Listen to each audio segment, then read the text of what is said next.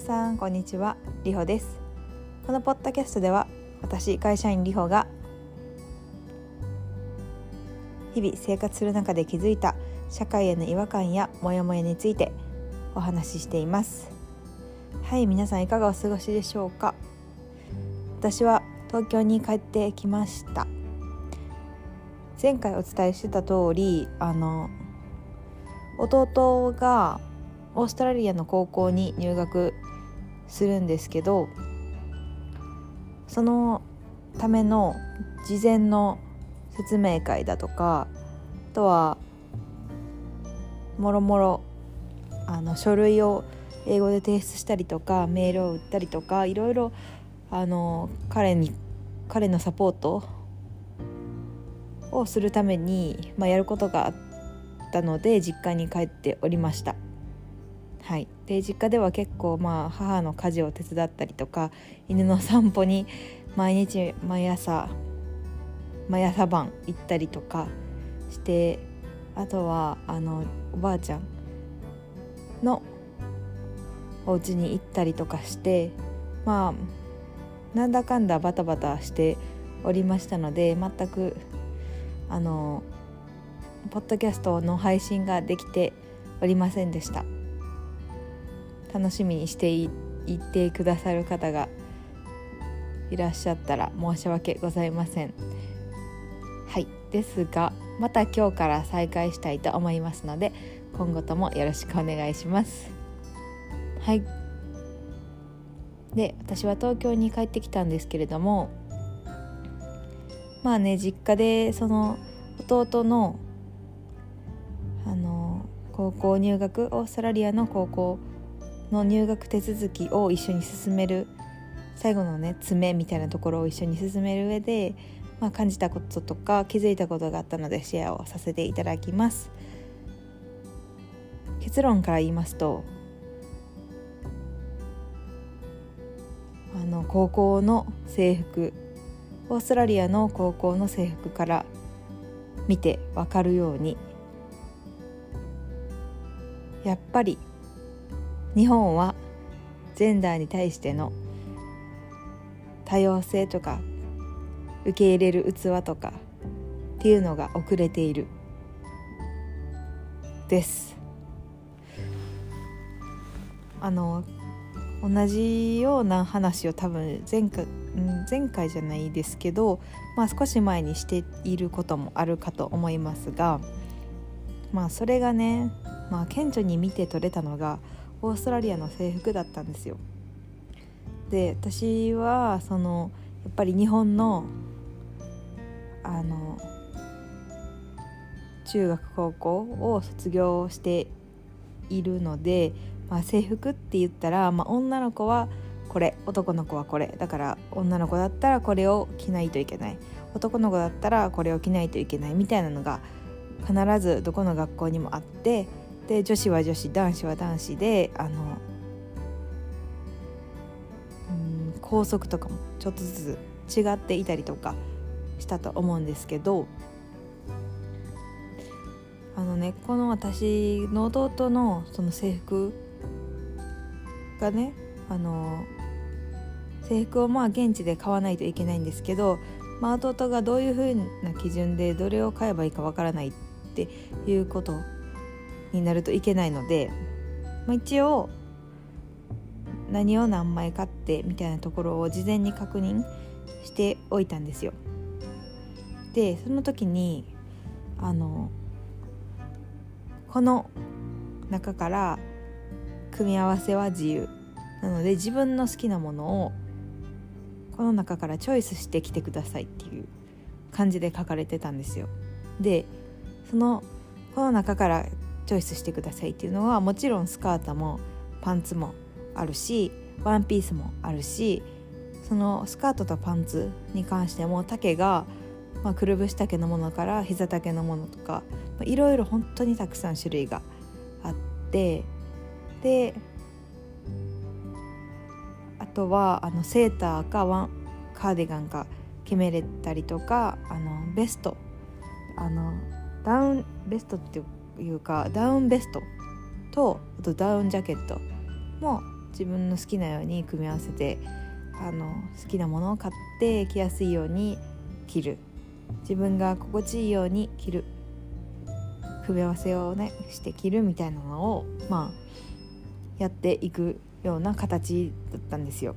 で特にスカートを着てるからあの女の子しかスカートを着れないわけではないしあの男の子だけがパンツを履けるわけでもないんですよ。うん、でそれってめちゃくちゃカルチャーショックだったんですよね私にとっては。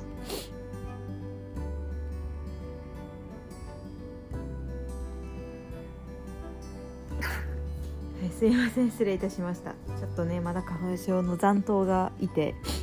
私の鼻を刺激してきました。はい。そう。あの結構そのジェンダーフリーの制服を導入している学校がたくさんあるっていうのはもちろん知っていたしそれがすごい素敵だな。生徒に対してそういうチョイス自分が好きなように組み合わせて自分が心地いい制服着てて心地いい制服を自分でチョイスして着ることができるっていう環境ってすごいいい環境だなっていうふうに思っていたりとかしていたのであの全くそのそういう組み合わせを自由にしていいよっていういうのを知らなかったわけではないんですけれども何にカルチャーショックを受けたかというと、私がそれをあの最初理解できなかったというか、拒否反応を起こすようなその理解不能っていう形ではなくって頭が勝手にえっと私の弟は男だからパンツとあとシャツとみたいな感じで勝手に組み合わせを決めつけてたんですよね。でなんかこれって本当に彼のあの心地よさとか何も考えずに、まあ、男の子だからみたいな感じで私の今までの経験に基づいた、うん、価値観の上で自分が勝手に制服を制服選びを手伝っていたんですよね。であダメダメダメっていうふうにまああのね自分の頭の中でその彼は、まあ、弟は男の子だからズボンとシャツとみたいな感じであの組み合わせを、まあ、頭の中で最初考えていたんですよね。でその時点でああもうダメダメダメっていうふうに思えてまあ、彼に対してはこの中から自由に組み合わせていいから、まあ、自分で好きなように選びなさいっていうふうにお伝えして、まあ、彼は自分の好きなように選んでいたんですけど。そう。でやっぱりそれってアンコンシャスバイアスというかなんかちょっと違うアンコンシャスバイアスというとちょっと違うところもあるかもしれないんですけれどもなんかやっぱり知らないうちに決めつけてったりとかっていうところがあったので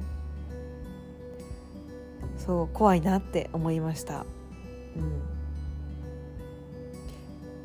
そうですね。うん、何のための私が決めちゃったら何のためにそういうあの生徒がまあ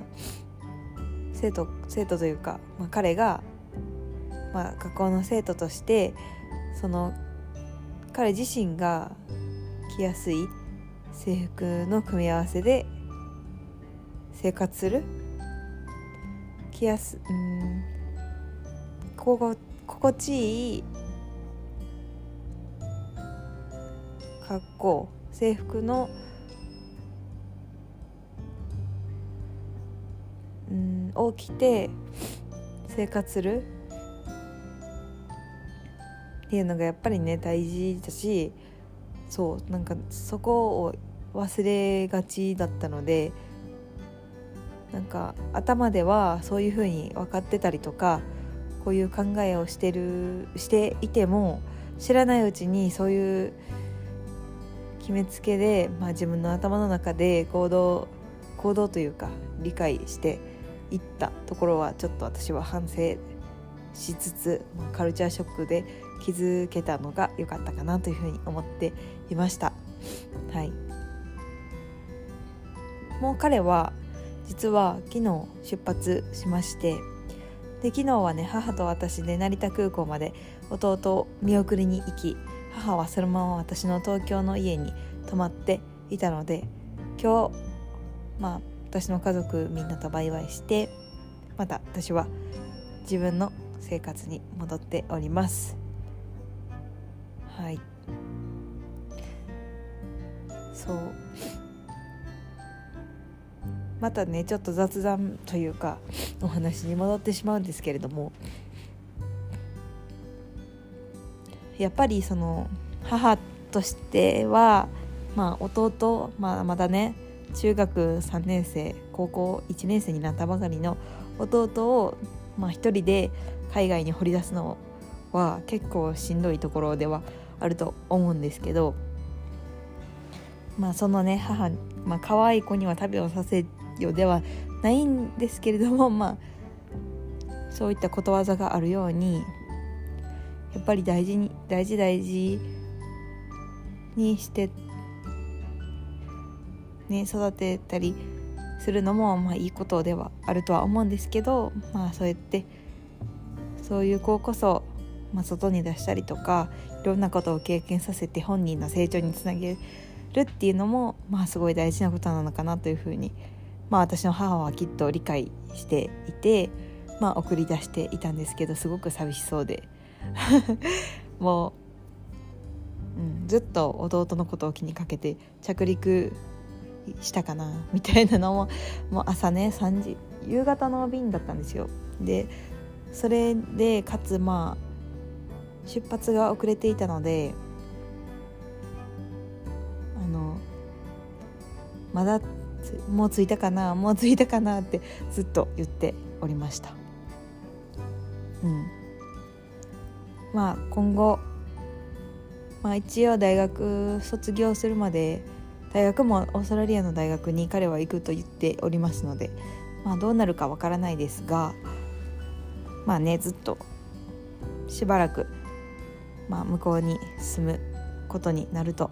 思うので彼の成長を私は姉として心から楽しみにそして彼が無事オーストラリアの生活に馴染めるように安全で健康で生活できるように私は祈っております。はい。まあそんなところで 私の家族紹介というか家族事情はこんなところにしておきまして